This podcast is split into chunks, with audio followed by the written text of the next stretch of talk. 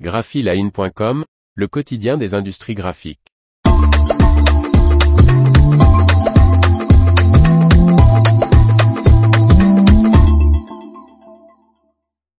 Le papetier Stora Enso supprime 1150 postes en Europe. Par Faustine Loison. Afin d'améliorer la compétitivité à long terme, le groupe papetier Stora Enso va procéder à une importante restructuration. 1150 employés en moins. Le papetier Stora Enso, avec ses nouvelles mesures et les négociations précédemment engagées, va supprimer 1150 postes sur son effectif de 21 000 personnes. Ces mesures sont absolument nécessaires, a indiqué Annika Breski, PDG de Stora Enso, pour améliorer la compétitivité et la rentabilité à long terme, du groupe dont le chiffre d'affaires a augmenté de 14,9% en 2022 pour atteindre les 11,7 milliards d'euros, et qui affiche un bénéfice avant intérêts et impôts, EBIT, en hausse de 23,7% avec une marge d'EBIT de 16,2%.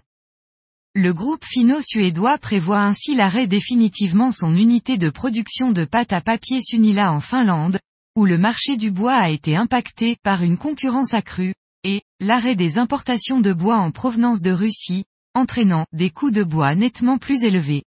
La fermeture prévue qui aurait lieu au cours du second semestre 2023 affectera environ 250 employés, et réduirait la capacité annuelle de pâte commerciale de Stora Enso de 13%.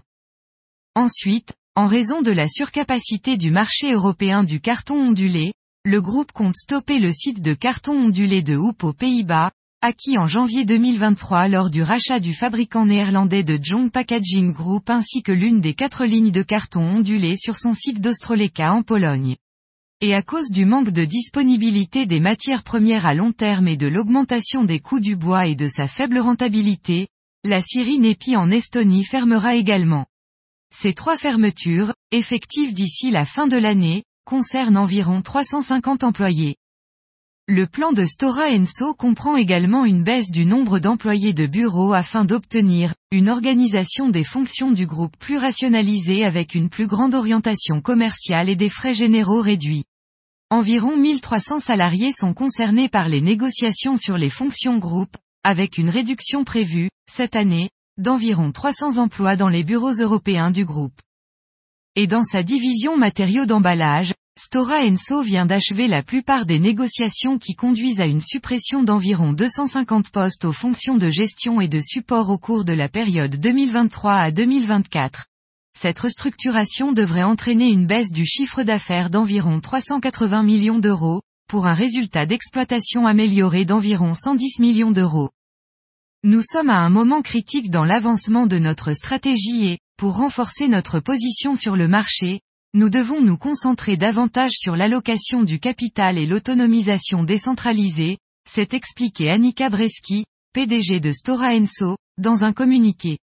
Cela signifie malheureusement que les actifs souffrant d'une rentabilité contestée devraient être fermés, en combinaison avec une organisation du siège plus rationalisée.